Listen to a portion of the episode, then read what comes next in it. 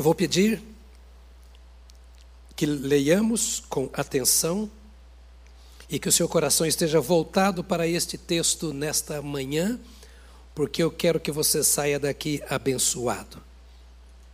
Eu quero que você saia daqui abençoado.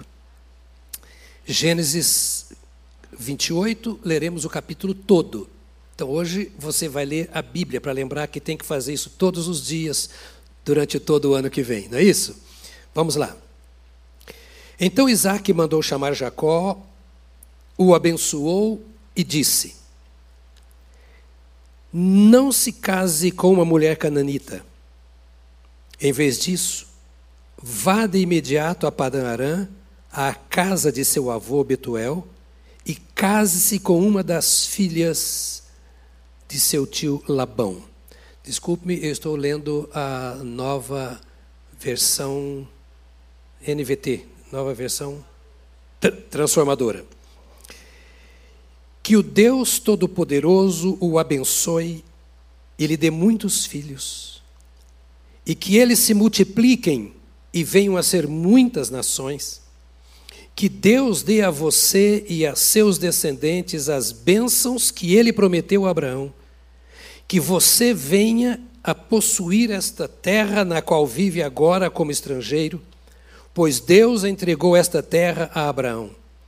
Assim Isaac se despediu de Jacó, que foi a Padã Arã, morar com seu tio Labão, irmão de Rebeca, filho de Betuel, o arameu. Esaú soube que seu pai, Isaac, havia abençoado Jacó e o enviado a Padã Arã, para encontrar uma esposa e que, ao abençoá-lo, tinha advertido a seu irmão: não se case com a mulher cananita. Também soube que Jacó havia obedecido aos seus pais e ido a Padara.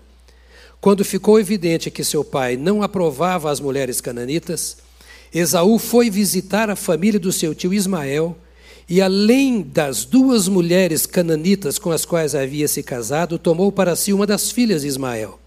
O nome da sua nova mulher era Maalate, irmã de Nebaiote e filha de Ismael, filho de Abraão. Nesse meio tempo, Jacó partiu para Berseba e rumou para Arã. Quando o sol se pôs, chegou a um bom local para acampar e ali passou a noite. Encontrou uma pedra para descansar a cabeça e se deitou para dormir. Enquanto dormia, sonhou com uma escada que ia da terra ao céu e viu os anjos de Deus que subiam e desciam pela escada. No topo da escada estava o Senhor que lhe disse: Eu sou o Senhor, o Deus de seu avô Abraão, o Deus de seu pai Isaque. A terra na qual você está deitado lhe pertence. Eu a darei a você e aos seus descendentes. Seus descendentes serão tão numerosos quanto o pó da terra. Eles se espalharão por todas as direções, leste e oeste, norte e sul. E todas as famílias da terra serão abençoadas por seu intermédio e de sua descendência. Além disso, estarei com você e o protegerei aonde quer que vá. Um dia trarei você de volta a esta terra. Não o deixarei enquanto não tiver terminado de lhe dar tudo que prometi. Então Jacó acordou e disse: Certamente o Senhor está neste lugar, e eu não havia percebido. Contudo, também teve medo e disse: Como é temível este lugar! Não é outro senão a casa de Deus é a porta para os céus. Na manhã seguinte, Jacó se levantou bem cedo. Pegou a pedra na qual havia descansado a cabeça, colocou-a em pé como uma coluna memorial e derramou azeite de oliva sobre ela. Chamou o lugar de Betel, embora anteriormente se chamasse Luz. Então Jacó fez o seguinte voto: Se de fato Deus for comigo e me proteger nesta jornada, se Ele me providenciar alimento e roupa, e se eu voltar são e salvo à casa de meu pai, então o Senhor certamente será o meu Deus. E esta coluna memorial que levantei será um lugar de adoração a Deus. E eu entregarei a Deus a décima parte de tudo o que Ele me der. Dá-nos a tua palavra nesta manhã, Senhor. O nosso coração se cala na tua presença. Colocamos a nossa mente à tua disposição. Rogamos que teu Espírito Santo venha e sopre como fogo a tua palavra para purificar a nossa vida. Te rogamos que tu olhes os detalhes da nossa existência, os cantinhos desta casa que somos nós, na qual tu habitas, e que tu nos purifiques, nos aproximes mais de ti, nos faças ver a luz da tua presença, e que isso, Senhor, nos traga não apenas a alegria, mas uma vida de um relacionamento mais próximo, mais íntimo com o Senhor. Toma os teus filhos e as tuas filhas aqui, lá nos seus lares, onde quer que nos vejam e nos ouçam. Toma-nos nesta manhã, porque precisamos de Ti e queremos o Senhor para a nossa vida. Nós queremos um ano novo, com todas as coisas novas, com uma vida nova no Teu altar. Nós queremos uma nova caminhada. Nós queremos um futuro em que Tu sejas glorificado em nós e através de nós. Então, usa também esta oportunidade agora e fala conosco para a tua glória, em nome de Jesus. Amém. Amém. Amém. As decisões que nós tomamos hoje são muito importantes. Tudo que nós fazemos em cada dia da nossa existência está escrevendo o nosso futuro, está desenhando o nosso porvir. As experiências que temos hoje podem construir a nossa vida em Deus, podem fazer-nos compreender mais da graça, da bondade, da misericórdia que o nosso Deus tem de nós. Podem transformar a nossa existência, os nossos sentimentos, a nossa maneira de viver como casados, como crentes, ou conforme nós trabalharmos as nossas experiências hoje Podemos ter uma vida de tristeza, uma vida de amargura, de ressentimentos, de lutas, de problemas. E às vezes nós ficamos perguntando: por que Deus permitiu isso? Talvez este ano que está terminando passe pela nossa cabeça com um punhado de interrogações. E uma das coisas que nós precisamos pensar é até que ponto durante esse ano nós estivemos dispostos a andar com Deus, a permitir que Deus se movesse em nós e através de nós, e até que ponto neste ano nós de fato ah, cremos e buscamos o cumprimento das promessas de Deus em nossa vida. Aqui temos a história de dois homens, dois irmãos, dois irmãos gêmeos, nascidos de uma mesma mulher, de um mesmo ventre num mesmo momento, sob uma mesma promessa. Temos a história de Esaú e de Jacó. Nós temos aqui, neste momento, um, um, um flashback. Um, na nossa mente vem uma, uma, uma lembrança tremenda de tanta coisa que Deus havia prometido a Abraão. Lembramos do quanto o Senhor tinha falado com Isaac com relação às mesmas coisas. E vemos a história de dois homens que, criados no mesmo ambiente, sob a mesma promessa, tomam caminhos diferentes. Esaú toma um caminho e Jacó toma outro caminho. E uma das coisas mais importantes nessa história é que, olhar a vida desses homens, nós vemos que eles não tomaram o caminho na última hora, na hora decisiva. Eles construíram uma caminhada ao longo da sua vida. Ambos eram gêmeos, portanto, tinham a mesma idade. Cerca de 40 anos, no mínimo, eles tinham. Passaram toda, alguns dizem até 75 anos, mas me parece aqui mais cedo um pouco. Passaram essa vida toda sob o mesmo teto, sob a mesma orientação, sob a mesma bênção prometida e cada um fez escolhas que de fato determinaram a sua existência. Um escolheu o caminho de andar com Deus. O outro escolheu um caminho de dirigir a sua vida conforme os seus próprios sentimentos, conforme os seus próprios interesses. O problema é que um dava valor, por exemplo, ao direito de primogenitura. O outro não dava valor. O direito de primogenitura permitia que o primogênito recebesse todos os bens da família, que pudesse distribuir esses bens como quisesse depois de ter tomado posse dele. Dava a ele o direito de ser o guia espiritual da família, o orientador da casa, ele era o patriarca, ele era o conselheiro, ele era o ancião, ele era, entre aspas, o sacerdote da família. Ele tinha autoridade civil e ele tinha autoridade também espiritual. Aquele que primeiro nascera, Esaú, não fez muita questão dessas coisas. Para que autoridade espiritual? Para que me preocupar tanto com coisas espirituais? Para que me dedicar a ensinar outros a viver espiritualmente? Para que eu vou me incomodar com a situação espiritual da minha casa? Há tantos deuses por aí, há tantas formas de adoração, há tantos lugares de culto, cada um escolhe o seu Deus. Eu vou escolher a minha vida, você escolhe a sua vida. E os bens. Para que me preocupar com os bens?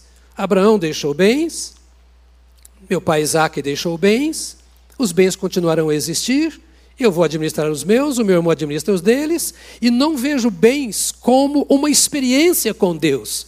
Eu vejo bens como resultado da minha força, da minha dedicação, do meu trabalho. Mas o propósito de Deus é que vejamos Deus em todas as coisas. Deus havia levantado Abraão, Isaac, e agora estava trabalhando a vida da casa de Isaac, para que o mundo soubesse a maneira tão especial como Deus trabalha na vida dos seus filhos. Então, cada detalhe da nossa vida, dos nossos relacionamentos, tem importância. O Jacó, talvez, por outro lado, por mais que nós o critiquemos, temos que lembrar que era outra cultura, outra época, outra experiência de vida, outra educação, né, outra experiência de caminhada com Deus. A religião era outra coisa. Mas me parece que o Jacó olhava e dizia assim: por que eu não, não fui o primeiro? Poxa, se eu tivesse sido o primeiro, o que eu faria com a minha família? Como eu administraria todas as coisas? Ah, eu não faria como faz o meu irmão Jacó. Eu me dedicaria mais ao Senhor.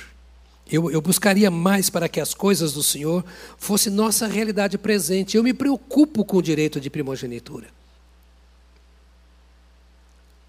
Parece que o Jacó ele confiava nas promessas de Deus. Ele não sabia explicar. Olha para mim.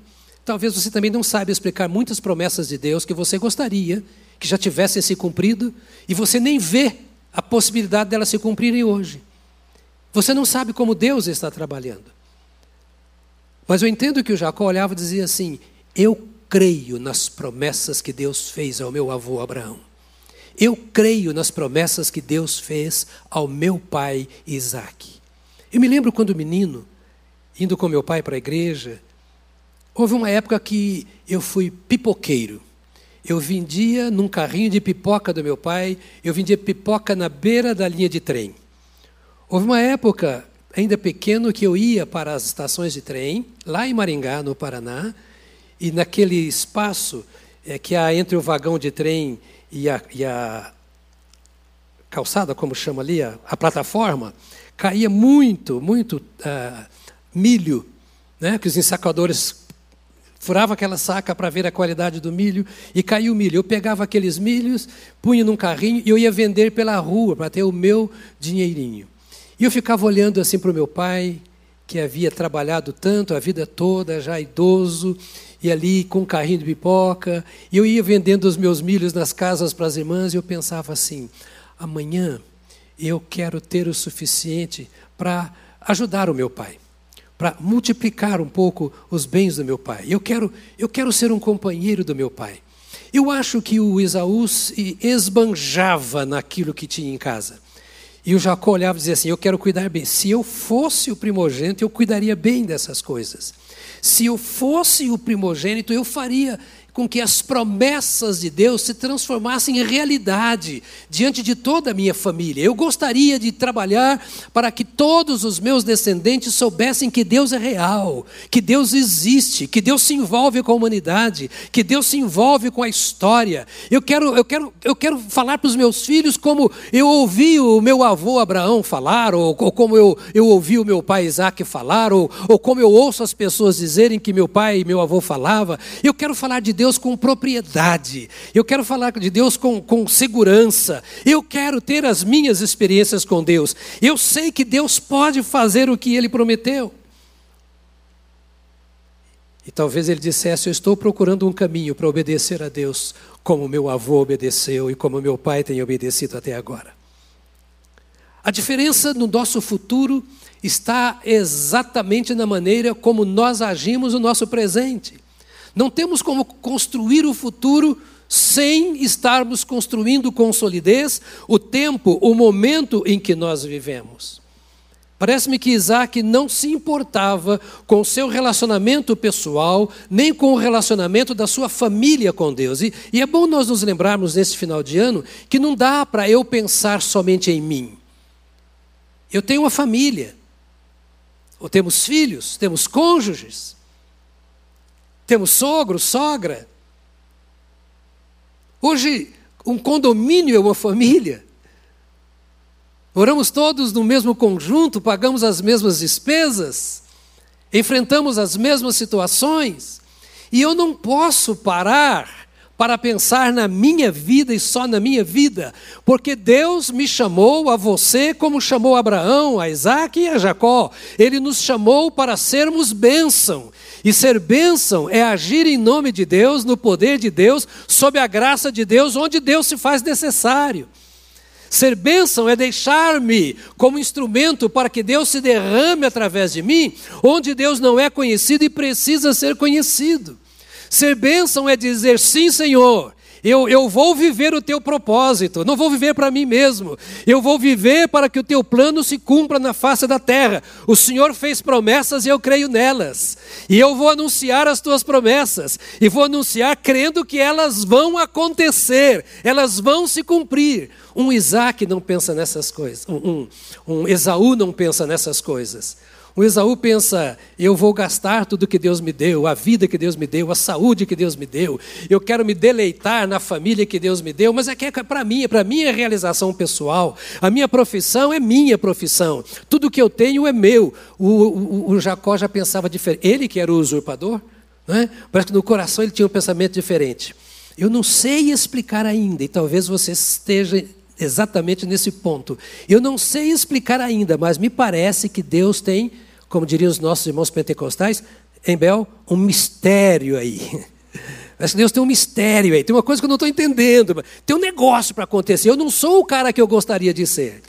Eu, eu, sei que tem muita coisa aqui na minha vida que não vale nada, mas eu, eu percebo que há um arzinho de graça, aí há um vento que sopra e pode mudar a minha vida. Há um vento que sopra e pode me fazer alguém que cause, provoque diferença na face da terra. Jacó levava a sério a experiência de Abraão e a experiência de Isaac, o seu pai. Eu disse quando eu era menino porque ali, naquela situação, eu olhava a vida do meu pai.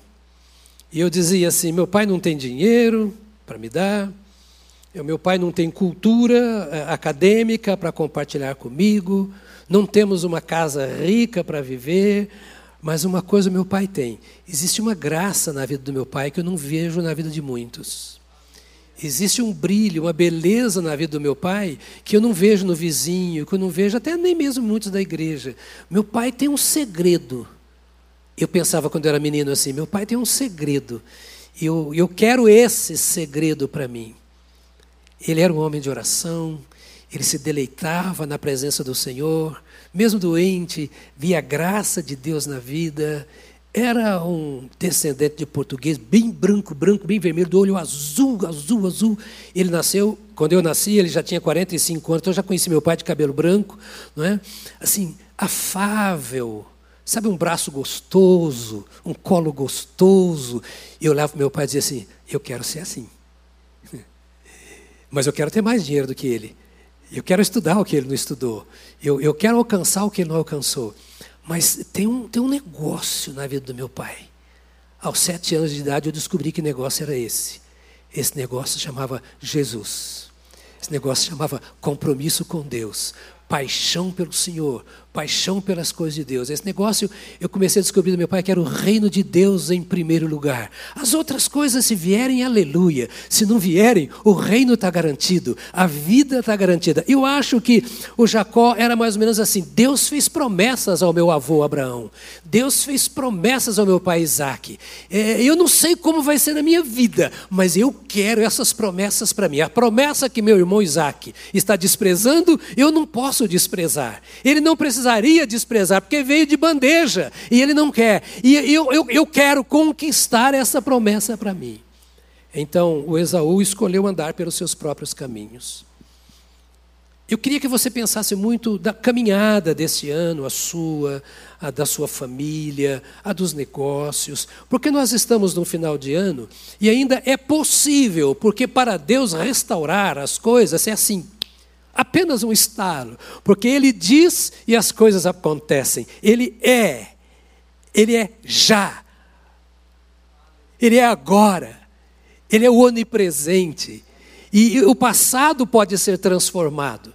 O passado de um coração angustiado, de uma mente preocupada, de uma família problemática, de um trabalho que não te traz contentamento. Deus pode, eu creio no Deus de promessas, dizendo que creio no Deus que cumpre as promessas que ele faz. E o, o, o Esaú não, não podia crer nisso. Mas nós não somos Esaú. Nós fazemos parte de Israel, a família de Jacó pela fé, nós somos herdeiros de Deus e co-herdeiros com Cristo Jesus.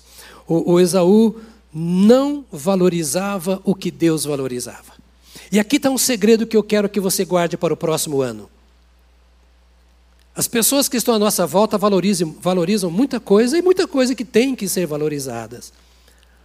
Mas valorize o que Deus valoriza. Olhe para onde Deus está olhando.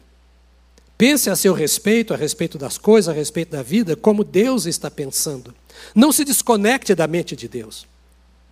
A Bíblia diz que nós temos a mente de Cristo. Amém? Diga, eu tenho a mente de Cristo. Nós temos a mente de Cristo. O mundo não tem a mente de Cristo. Às vezes o patrão, o colega de trabalho, o professor, talvez não tenha a mente de Cristo. Às vezes nem o cônjuge tem, um filho, um pai não tem. Mas a Bíblia diz que aqueles que são, entre aspas, os descendentes de Jacó, tem a mente de Cristo. A família de Abraão, abençoada pelo Senhor, tem a mente de Cristo. Então nós precisamos valorizar aquilo que Deus valoriza. Nós estamos sendo engolidos por uma sociedade humanista, materialista, e agora a lista aumenta, porque nós estamos numa época agora que nada vale nada, só vale aquilo que você acha que para você vale, e você precisa olhar para cima e entender que você não é um Esaú. Mas você é um chamado de Deus, então valorize aquilo que Deus valoriza. Sempre você vai ver a história de Esaú, ele fazendo as escolhas erradas. Converse com seus filhos sobre isso. Não é possível fazer escolhas erradas e colher coisas certas. Não é possível. E às vezes depois cobrar de Deus para que Deus faça, Deus transforme. Deus pode fazer, mas existe um compromisso. Eu fico olhando aqui para esses dois irmãos e pensando assim: acho que na família nós temos um Esaú e um Jacó sempre. Eu acho que na igreja temos o Esaú e temos o Jacó. O mundo tem mais Esaú do que Jacó. E nós precisamos não andar pelo caminho de Esaú. Precisamos escolher as coisas certas, porque aquilo que nós escolhemos produzirá fruto em nossa vida além de escolher as coisas erradas, o Esaú não achava que elas eram, que elas eram coisas erradas. Para ele estava tudo certo, estava tudo bem. O mundo é assim mesmo, a vida é assim mesmo. Olha aqui, os, os, os meus vizinhos, a minha parentela, o que todo mundo faz. Todo mundo vive assim. Então ele não estava preocupado em com as coisas de Deus, e sim com o contexto em que ele vivia. E mesmo sabendo que estava fazendo coisas erradas, ele não se arrependia. E aí estava uma diferença entre ele e Jacó. Esaú não se arrependia. Bom, fiz agora eu tenho que ser suficientemente capaz de aguentar. Não, mas eu não acho que é tão errado assim. Todo mundo fala que é, mas não é tão errado assim. O arrependimento é o segredo da vida cristã. O arrependimento é o segredo da caminhada com Deus. O arrependimento é o recurso que Deus dá a um pecador para que ele saia do caminho do pecado. O arrependimento é eu dizer: puxa vida, eu não podia ter feito isso. Ah, mas foi bom, eu gostei, mas está errado. Esaú não tinha arrependimento. Porque o problema é que quanto mais eu erro, em mais errado eu me torno. A questão não são os erros que eu cometo, é o errado em que eu me transformo. E a Bíblia diz que nós somos a luz do mundo.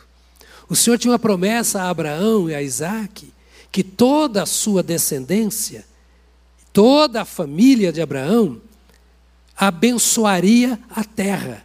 Em ti serão benditas todas as famílias da terra. Ou seja, tu és o canal de bênção escolhido para abençoar a terra.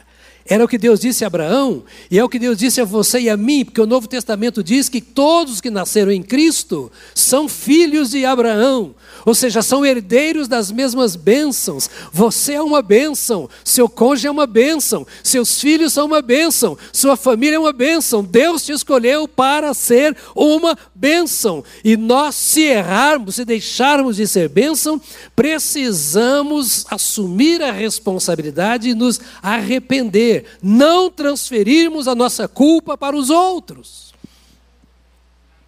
E esse era o problema do Esaú. Culpado é o Jacó.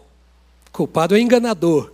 Culpado é quem está roubando meu direito de primogenitura. Culpado é esse cara que, enquanto eu vou lá para o mato caçar, fica só aí em casa lambendo o calcanhar da minha mãe. Culpado é ele que é o menininho da mamãe. Culpado é esse que, etc, etc. Lança a culpa no marido, lança a culpa na esposa, lança a culpa nos filhos, no patrão, na igreja, no pastor, no governo, no mundo, nessa coisa toda. E nós não somos herdeiros da culpa.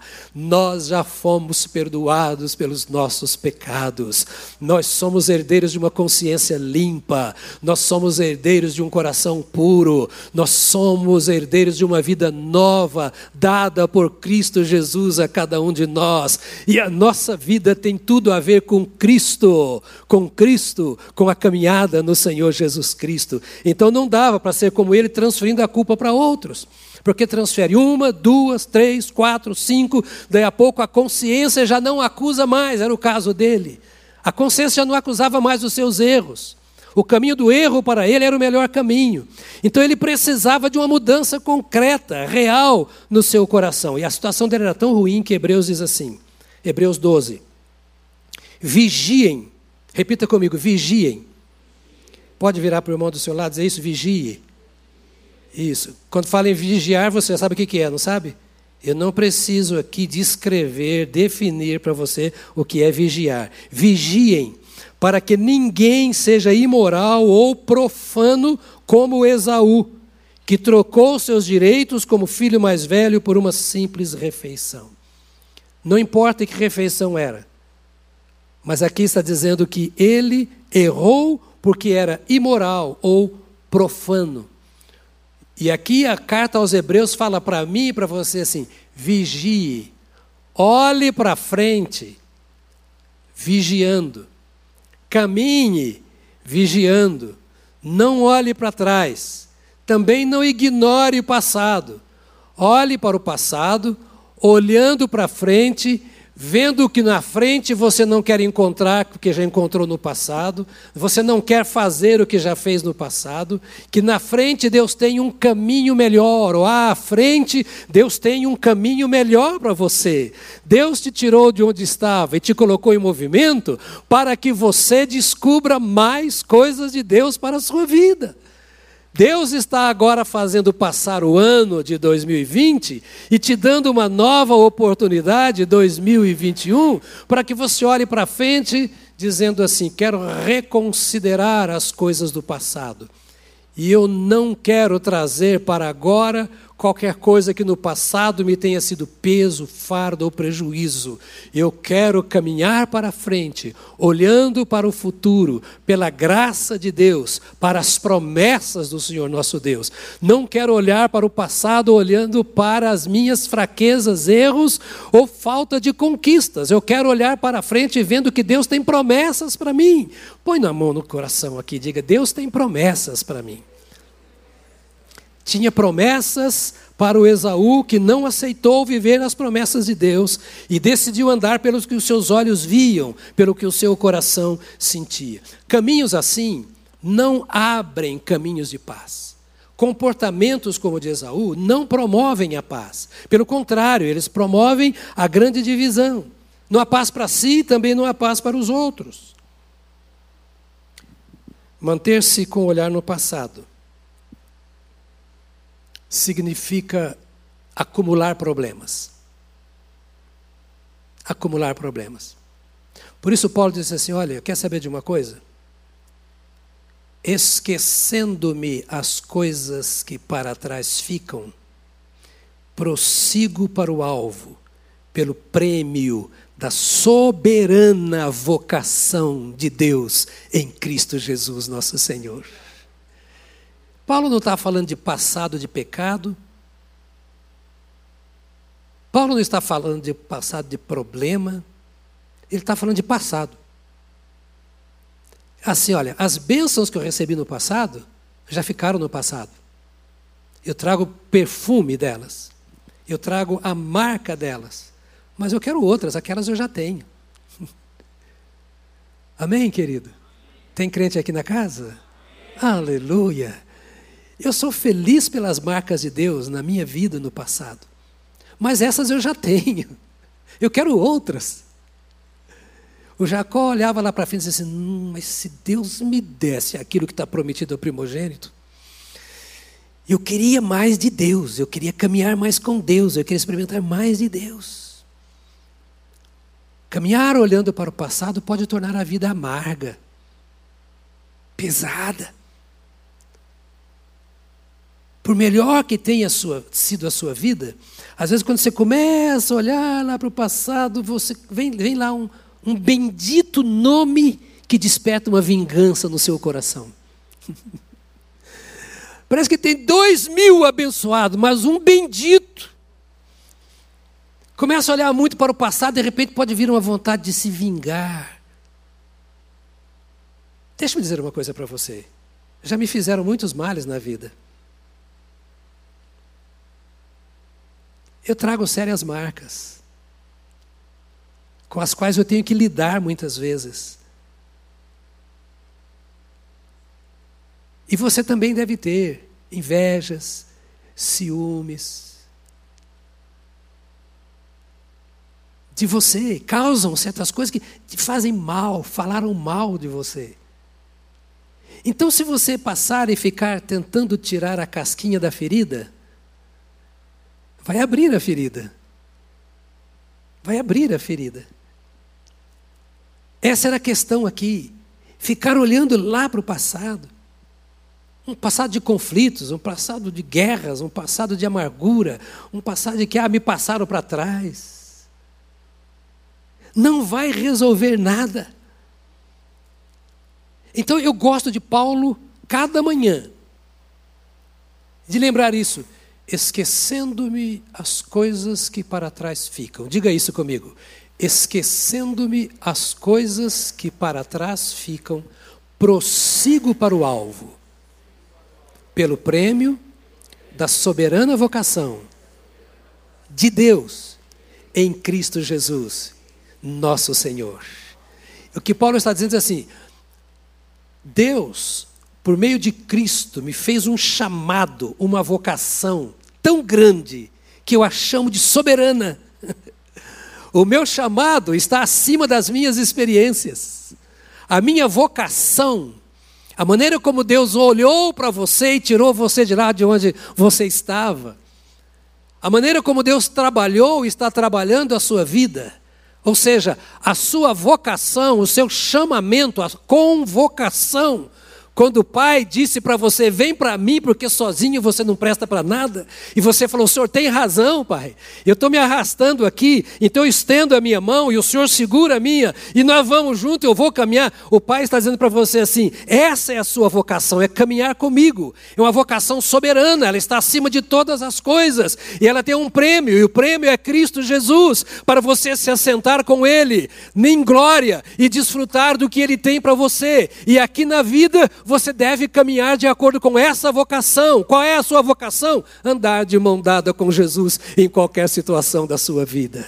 Entregar o seu coração em todo momento da sua vida. Permitir-se ser propriedade do Altíssimo em qualquer circunstância da sua vida. Ali havia uma grande confusão, mas o Jacó com certeza estava olhando lá para frente, dizendo: Eu quero enfrentar qualquer situação que venha seguindo o caminho que os meus pais seguiram. Pai e mãe, queridos, o nosso exemplo é fundamental. Tanto Esaú quanto Jacó tiveram exemplo. Tiveram o mesmo avô e tiveram o mesmo pai. Nós nunca podemos, nunca temos como garantir que exemplos nossos filhos seguirão, mas nós podemos garantir sermos exemplo. Podemos. E não só podemos, devemos ser exemplo. Eu acho que o Jacó olhava e dizia assim: Eu não conheço muito a vida. Aliás, parece que eu não sei nada da vida. Mas eu sei que se eu andar pelo caminho que o meu pai tem andado, as coisas vão dar certo. Percebe? Há momentos de cegueira na vida de todos nós. Como é que você escolhe um cônjuge? Como é que você educa um filho? Como é que você faz negócios de forma correta quando o seu tipo de negócio é exercido pela maioria de pessoas que não agem corretamente? Às vezes, para os nossos filhos que estão entrando no mercado de trabalho ou numa universidade, falta um modelo. Mas tanto Esaú quanto Jacó tinham um só modelo, o mesmo modelo. Isso compete a mim como homem. Compete a mim como um crente, compete a você, irmã, como crente, como mulher. Eu acho que o Jacó olhava então para o seu pai e dizia assim: Eu só quero uma coisa.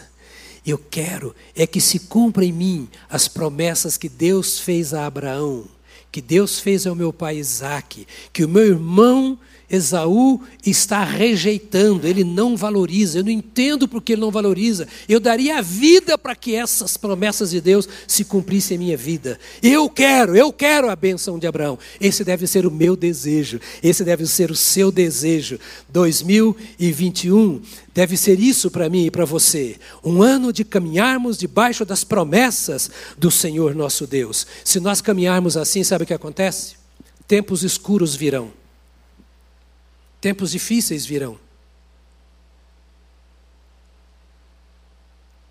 Ninguém tem garantia de que o mundo vai melhorar. Noites virão. Quando a coisa, a história, depois você lê e você pode ler e entender o texto como Deus vai falando a você especificamente, mas eu quero destacar aqui algumas coisas. Vai, vai, vai, vai procurar longe daqui uma mulher para você, porque eu não quero que você case com as cananitas disse Isaac ao seu filho Jacó. Ou seja, esse povo aqui adora ídolos, esse povo aqui é mundano, esse povo aqui não se interessa com Deus. E eu não quero esse futuro para vocês, eu quero para vocês o futuro que Deus deu para mim. Isaac, ah, e Jacó olhava para o seu pai Isaac e dizia: Eu quero ter a vida do meu pai. Eu quero conhecer a Deus como meu pai conheceu. Então eu vou obedecer ao meu pai e eu vou fugir antes que meu irmão Esaú quer me matar, eu vou fugir daqui vou fazer o que meu pai me disse. E ele foi embora.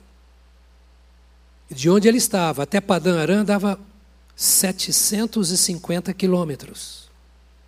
Não era tão pertinho. Não ia chegar amanhã. Era uma jornada.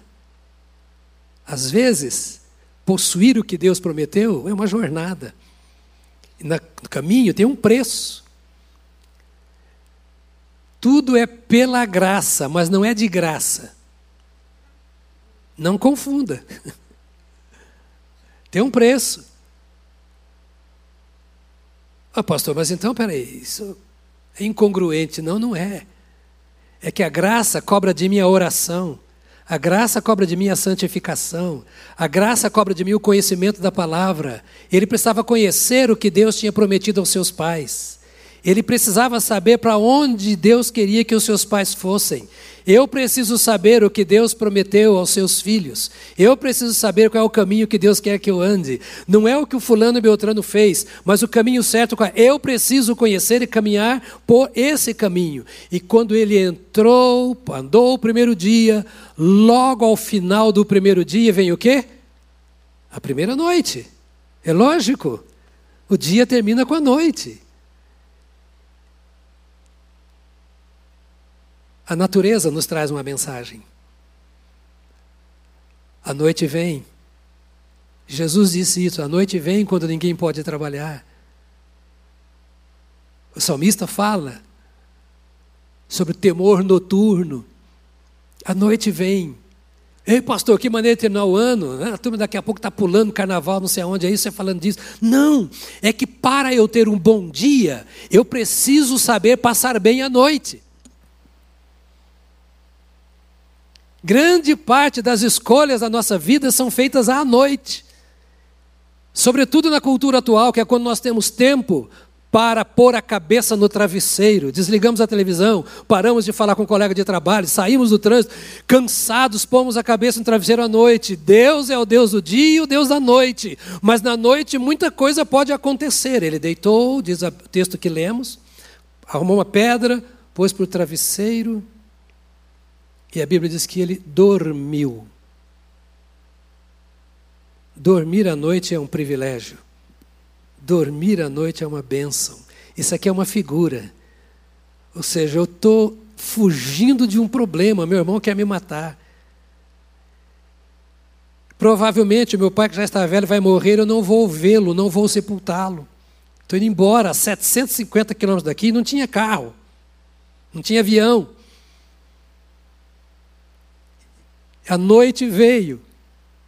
E a Bíblia diz que ele deitou e descansou. Descansar a alma é um segredo. E é resultado de um projeto, de um plano. Você chegar em casa à noite e pôr a cabeça no travesseiro em vez de dar espaço à aflição, que é o que mais existe no mundo, porque o mundo é um vale de lágrimas, em certo sentido, é um campo de batalha, de guerra, de aflição. Então nós precisamos de um tempo de descanso, como este final de ano nos proporciona, figuradamente, um tempo de descanso. Acabou a luta do ano. Acabou. Ah, mas resta muita coisa para. Mas amanhã é outro dia. Ele descansou 42, o Salmo 42, 11 diz assim: Por que você está tão abatida, ó minha alma? Por que está tão triste? Espera em Deus, ainda voltarei a louvá-lo, meu Salvador e meu Deus. O Isaú ficou para trás, remoendo, porque o irmão tomou posse da bênção. Isaú foi se vingar. Ah, minha mãe falou que não aguenta mais essas mulheres que não tem nada a ver com Deus aqui dos hititas, então foi lá e casou com uma hitita. Porque ele queria ferir, se vingar da sua mãe, se vingar do seu pai, se vingar do seu irmão. Enquanto ele estava remoendo de ódio, tinha feito uma promessa. Você leu o capítulo anterior: eu vou matar meu irmão. Quando eu encontrar com ele, eu vou matar o Jacó. Ao invés de ficar preocupado com tudo isso, com o drama que estava vivendo, a caminhada que tinha, sem saber o que encontrar, ele deitou e descansou. A sua alma subiu para o céu, enquanto o seu corpo ali estava, porque ele teve nesse descanso uma visão do Senhor Deus. No descanso você diz assim: amanhã o sol brilhará de novo, a noite vai passar Enquanto ele dormia, o Senhor estava preparando uma jornada para ele. Você está comigo aqui? Está percebendo?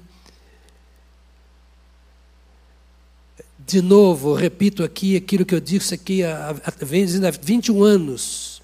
Eu venho dizendo o que a Bíblia diz.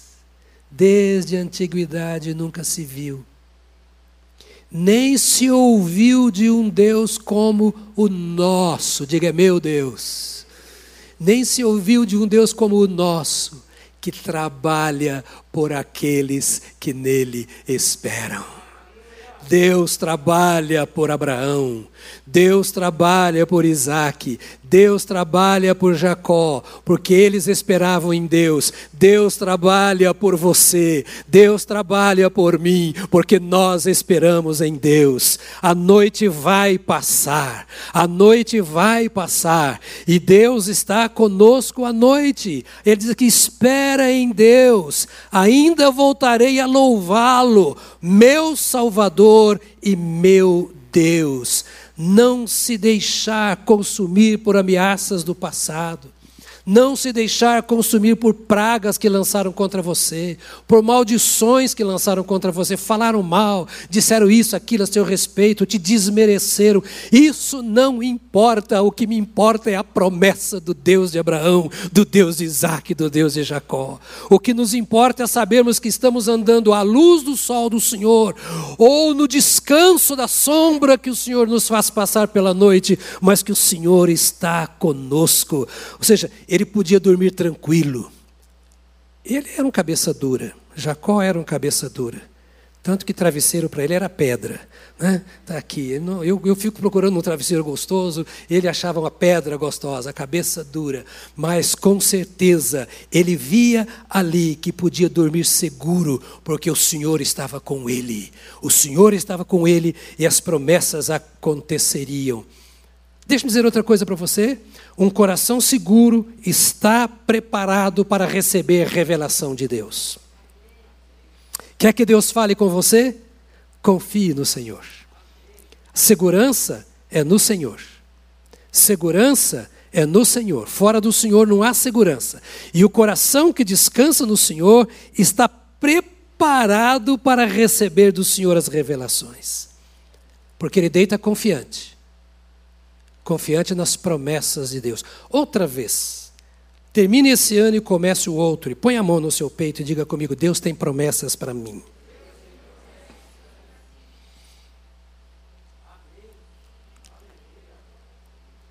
Deus tem promessas para mim.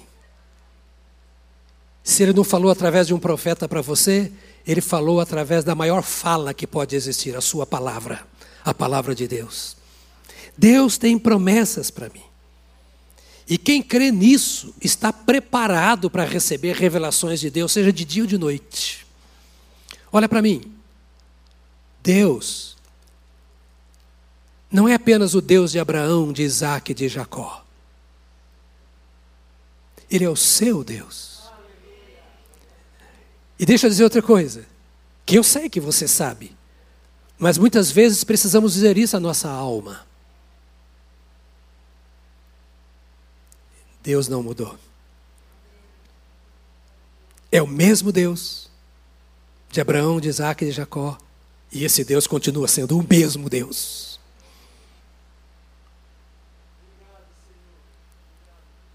E Ele não é o nosso Deus para nós porque nós mereçamos. Não precisa ficar com a sua consciência leve porque você merece. Pode deixá-la pesada, para você não se esquecer de que você depende desse Deus e abrir os braços para o Deus de Jacó e dizer: Assim como tu estavas com ele na sombra da noite, tu estás comigo também. Eu estou caminhando para finalizar, mas não tão rápido. É o último culto do, do, do ano mesmo.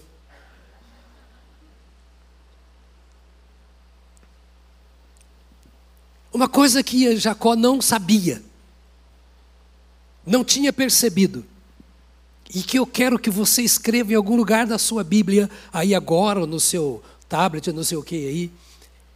Ele sabia, mas não sabia. Porque não tinha experimentado. E você saber o que você não experimentou é não saber.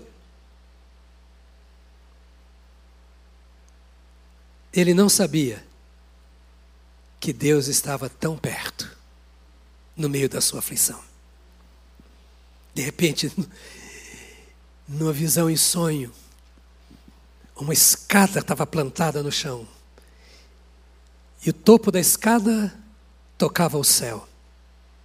E os anjos desciam e subiam por essa escada. E ele vê o Senhor lá no alto da escada, pensando no seu irmão Isaac, pensando nos problemas, nas ameaças, não sei quantos quilômetros que tinha pela frente ainda para correr, como seria recebido pela família. Será que encontraria a esposa, como seu pai falou, vai na casa do seu tio Labão, irmão da sua mãe, casa com uma das suas primas? Será que a minha prima vai querer casar comigo? Será que meu tio vai me receber? É um mundo de coisas na cabeça. Tente ser o Jacó, você agora naquela situação. Mas no meio de tudo isso, ele parece que não tinha tempo para pensar na maior realidade da vida, da existência.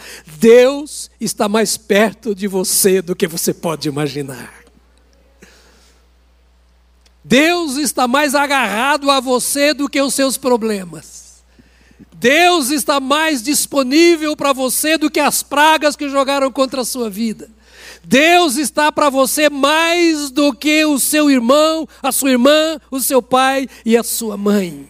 Mais do que você pode imaginar. Ele disse: certamente o Senhor está neste lugar e eu não havia percebido. A outra tradução diz: Eu não sabia.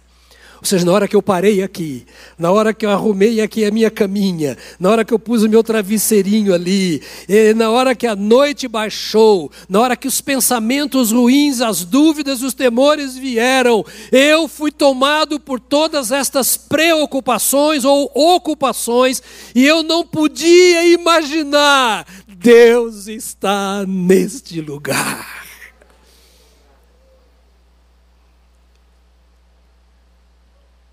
Deus está neste lugar. Amado, amada, valorize a presença de Deus. E ouça o que a palavra do Senhor diz a você, e não eu, mas a palavra do Senhor. Eu nunca te deixarei, eu jamais te abandonarei. De vez em quando eu repito esses textos aqui. Eu acho que eu aprendi com a minha mãe, que era analfabeta. E ela só decorava texto bíblico que era bom para a gente.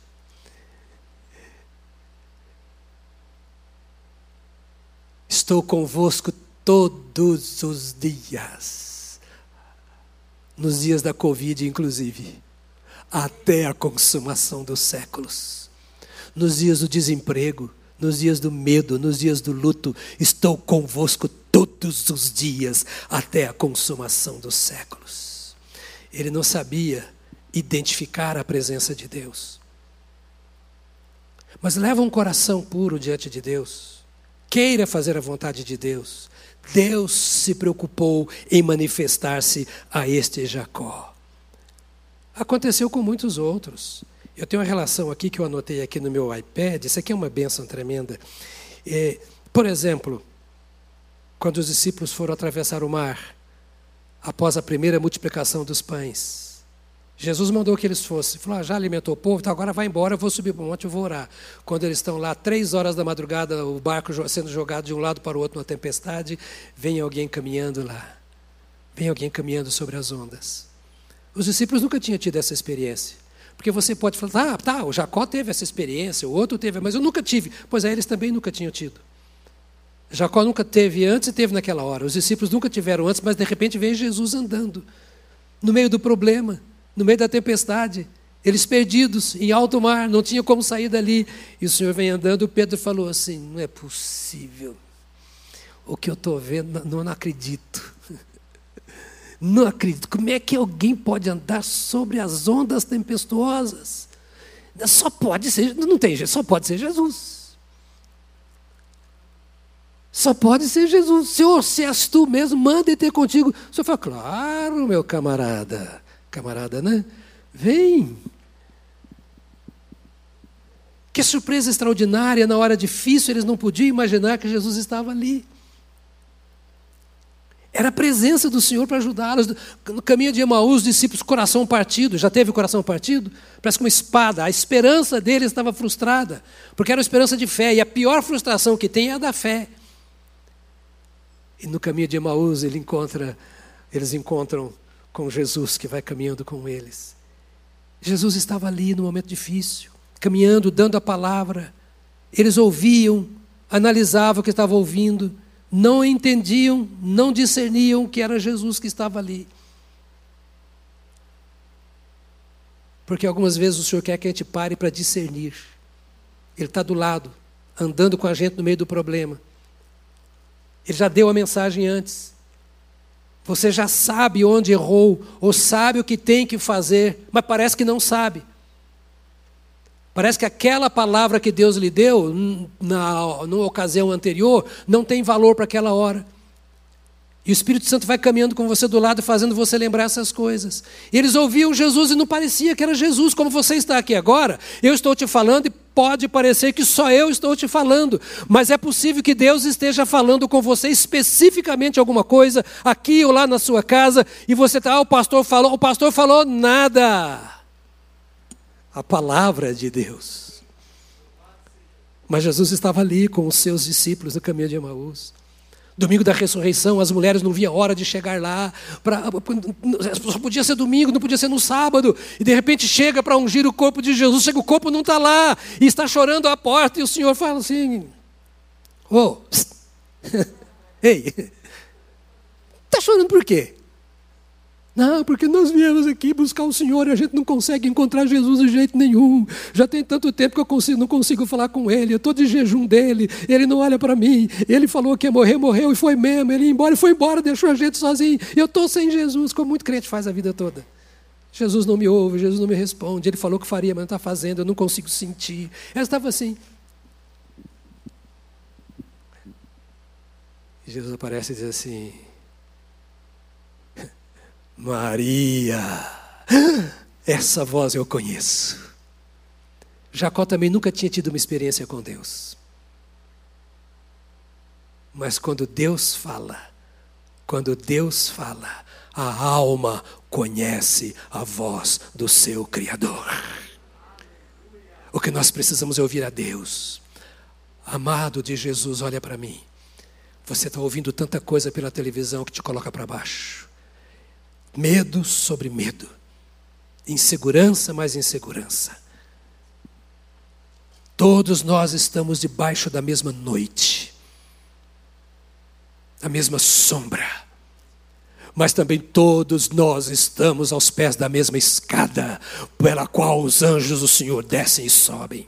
Deus não mudou, a história da humanidade não foi mudada por Deus, Deus está presente todos os dias. As mulheres viram Jesus ali. Eu falaria de Paulo, de Saulo na estrada de Damasco, eu falaria de João na ilha de Pátimo, eu contaria dezenas e dezenas de histórias para você de homens e mulheres que viveram noites horríveis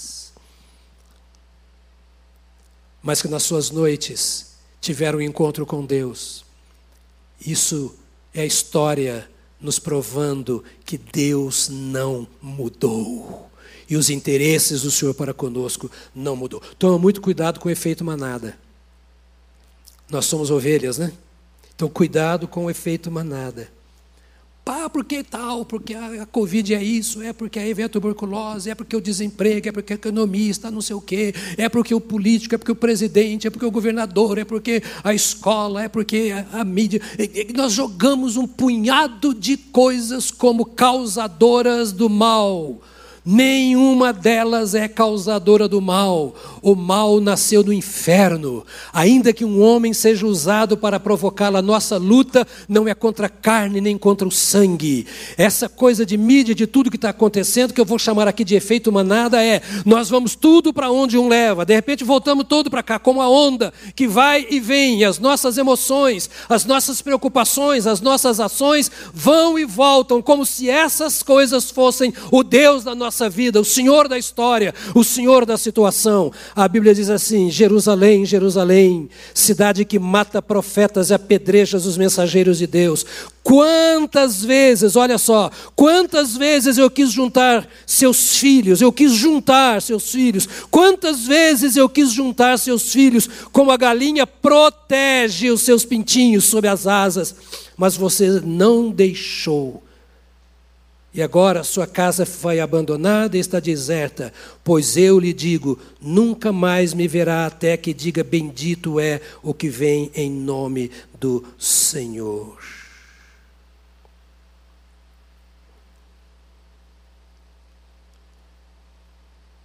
Que tem isso a ver com o texto? Eu chamei vocês, eu pedi para entrar na casa de vocês mas vocês que apedrejaram os profetas, destruíram todos aqueles que traziam a minha voz, continuam fazendo a mesma coisa. Vocês não saíram daquele ambiente, daquela cultura.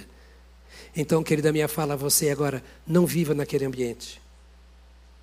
Não viva naquela cultura do passado. O salmista diz: provem e vejam que o Senhor é bom, como é feliz o que nele se refugia. Jacó disse: O Senhor está aqui e eu não tinha percebido.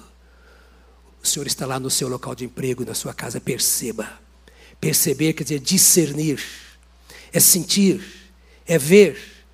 Procure ver o Senhor onde você está. E a pergunta é o que o Senhor quer através disso. Deixa-me dizer mais. Eu tinha mais umas cinco coisas para dizer para você aqui, mas você não lembra nem da primeira que eu disse? Depois você acompanha lá. Deixa eu dizer mais uma coisa só para você e nós vamos encerrar. A presença de Deus transforma a situação, por mais ameaçadora que ela seja. Ouça, eu espero pela vacina. E já vou dizer para você, eu vou tomar a vacina. Tem a teoria da conspiração aí, mas a, a, nossa coisa, eu vou tomar a vacina. Quando as outras vacinas surgiram, as mesmas teorias vieram. E, e, e nós continuamos tomando. Passou a teoria e na prática nós tomamos. Olha a história das vacinas. Foi sempre assim. Eu vou tomar a vacina. Bom, eu estou mais velho, estou preparado para viver ou morrer, então não tem problema, né? Mas a grande questão não é a vacina. Depois que tomarmos a, vacina e esse mal for embora, outro mal virá. A história se repete. Vacina não resolve o problema da alma. Ele não sabia que Deus estava ali. Quando ele sabe que Deus está ali, ele vê que a presença de Deus transforma o ambiente. A questão não é o corpo, a questão é a alma. O corpo um dia, de qualquer maneira, irá. E como a alma vai se apresentar diante do Senhor? É essa a questão. Contudo, também teve medo e disse: Como é temível este lugar! Não é outro senão a casa de Deus, é a porta para os céus. Na noite escura, numa caminhada incerta, um alvo distante, sem saber o que encontrar pelo caminho, agora ele para, pensa e diz aqui: puxa vida, puxa vida, que lugar temível.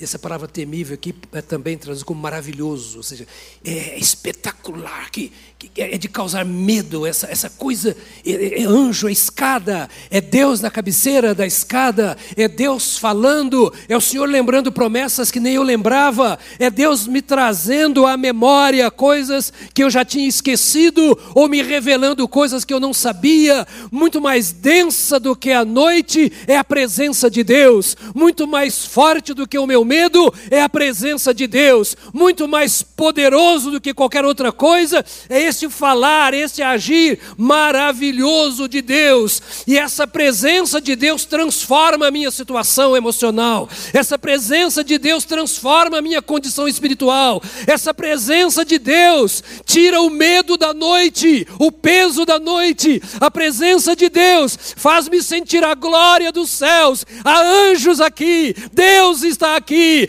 a união entre os céus e a terra. Eu não podia imaginar uma coisa dessa, que no meio de tanto medo, de tanta insegurança, o Senhor se manifestasse e eu pudesse conhecê-lo. Foi na cova dos leões que Daniel conheceu a Deus de forma tão marcante.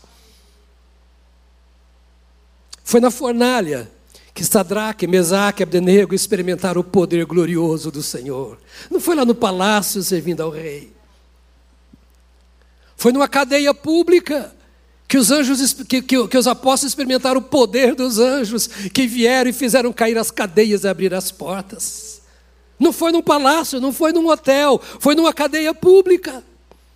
Paulo e Silas puderam também preso por ferrolhos, pés e mãos atados numa cadeia, com um vigilante ali em Éfeso pronto para cortar o pescoço deles se eles fizessem qualquer coisa, ameaçados de morte. Foi numa cadeia, foi numa prisão que eles experimentaram o poder do Senhor que vem como num terremoto e faz as portas se abrirem, as correntes caírem. E o Paulo agora é o profeta para dizer: ninguém se mata, Deus está aqui, Deus me trouxe aqui, Deus trouxe o Silas comigo, e não há ninguém que vai tirar a vida de vocês, nem vocês mesmos por quê? Porque o Senhor nos trouxe aqui para trazer libertação. Até o carcereiro se converte. Não foi num templo, não foi numa sinagoga, foi num lugar difícil. Homens e mulheres de Deus são levados a condições difíceis, inexplicáveis e às vezes do ponto de vista humano inaceitáveis. Deus não mudou. Ele permite que essas coisas aconteçam para que nós entendamos que o trabalho dele ainda não terminou na nossa vida e na sua causa e que nós podemos contar com ele em toda e qualquer dificuldade. Um dia, a gente continua pensando no que nós falamos hoje, porque eu estou apenas na introdução. Mas um dia a gente volta. Eu queria que você se colocasse de pé agora.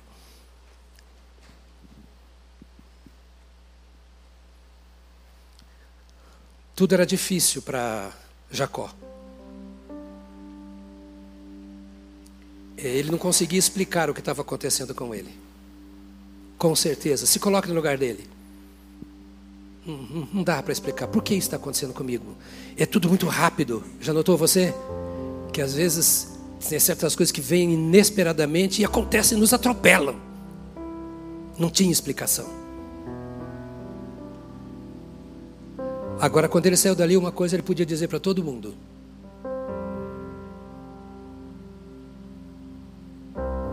Quando Deus se manifesta, a nossa história muda.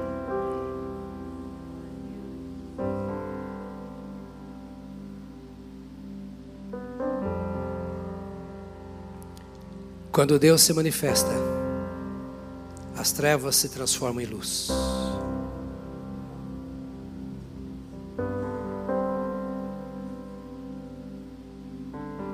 A terra vira céu.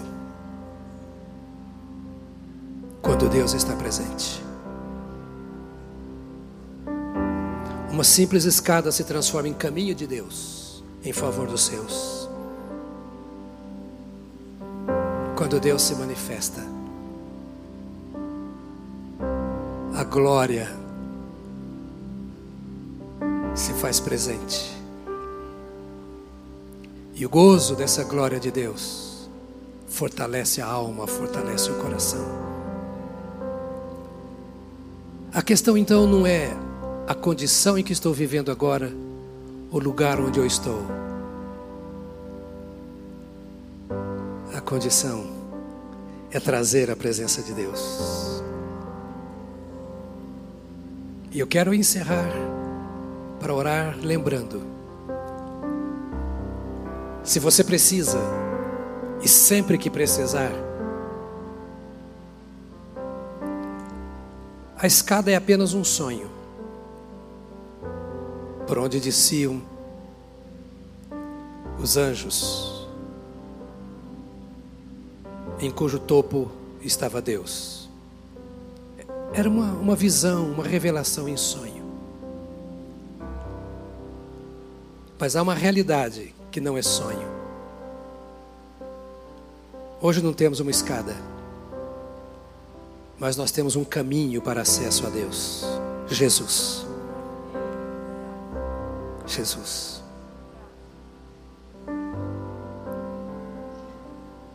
Jesus. O Jesus do Natal, não aquele Natal, mas daquele Natal.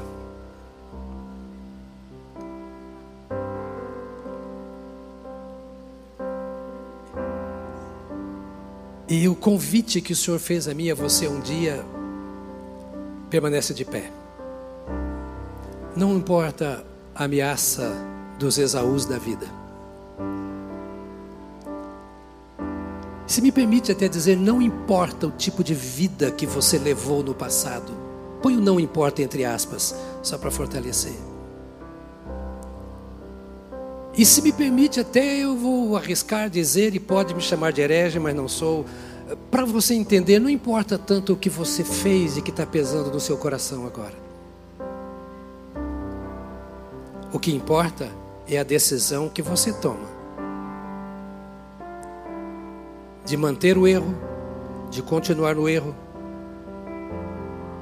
ou de olhar para o caminho e dizer: Eu quero passar por esse caminho, eu quero andar por esse caminho, Jesus.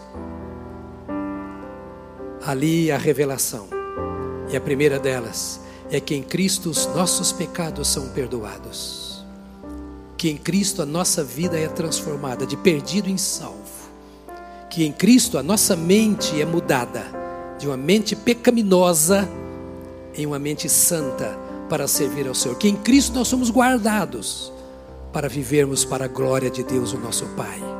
Em Cristo a bênção de Abraão está sobre nós. A mesma que estava sobre Abraão, sobre Isaac e sobre Jacó, está sobre nós. Porque a Bíblia diz que por meio de Jesus Cristo nós somos descendentes de Abraão porque Jesus era descendente de Abraão e ele habita em nosso coração como aquele que fez com que a bênção prometida ficasse não só sobre Israel, mas sobre todo aquele que crê em Jesus Cristo, que criou uma nova nação que ele chama de a minha igreja, a minha noiva, o meu corpo. Portanto, eu quero convidar você a fechar os seus olhos agora, aqui ou em casa. E eu quero convidar você a agradecer a Deus, porque Ele é o seu Deus. E se alguém entre nós tem vivido mais como Esaú do que Jacó, ou você que nos assiste em sua casa ou onde estiver, vivido longe de Deus, eu convido nesta hora a voltar e dizer: Eu quero um compromisso com Deus da bênção, com o Senhor dos céus e da terra, com aquele que deu a sua vida por mim. Estamos prontos a te ajudar. Nossos telefones estão na tela. Você pode nos procurar caso queira que o ajudemos a encontrar este Cristo que é a nossa esperança, que é o nosso Salvador. Pai do céu, nós te louvamos nesta hora. Aceite a nossa gratidão por tantas histórias lindas da tua palavra, que não são a história da humanidade são a história do Criador da humanidade. Histórias que mostram que tu nunca abandonaste aqueles que criaste, que tu não rejeitas um olhar que se volta para ti, que independentemente das marcas ruins, fraquezas, erros, quando os olhos se voltam para o Senhor, os céus se abrem e tu desces Ó Deus, nós te louvamos por teres descido e nos encontrado. Agora nós estendemos a nossa mão mais uma vez para o Senhor e te dizemos: segura a nossa mão. Queremos caminhar para o nosso destino, preparado pelo Senhor, de vitória, de honra ao teu nome, que glorifica o Senhor. Seguramos a tua mão e te pedimos, ó Deus, ensina-nos, governa a nossa vida, limpa-nos, santifica-nos, Põe tuas palavras em nossos lábios. Ajuda-nos a ver-te onde quer que estejamos. Ó Deus, ainda que a noite esteja escura, que seja sob ameaças, que temores estejam presentes no coração, nós te pedimos, abra os céus para que os teus filhos possam ver a tua glória, experimentar o teu poder, sentir a tua presença e saber que, mesmo onde não imaginamos, tu estás, porque tu estás conosco todos os dias até a consumação dos séculos. Bendito seja o teu nome por inspirares pelo Espírito Santo tantas histórias na tua palavra, que nos aproximam de ti e que nos fazem crer que, independentemente de nós, o Senhor está conosco. O Deus de Jacó é o nosso refúgio. Bendito seja o Senhor. Leva o teu povo, Senhor, na tua paz. Sustenta o teu povo na tua graça e misericórdia. Atrai o coração do teu povo para ti, para que sejamos teus, independentemente dos tempos, das épocas, das circunstâncias. Para que tu sejas o dono da nossa vida e nos deleitemos no prazer da comunhão com o Senhor. Despeça o teu povo em paz nesta manhã para os seus lares. Renova o teu povo na comunhão com o Senhor, no poder do Espírito Santo. E cubra a tua igreja na graça salvadora de nosso Senhor Jesus Cristo, para o louvor da tua glória. Em nome de Jesus. Amém. Amém. Amém. Aleluia. Aleluia.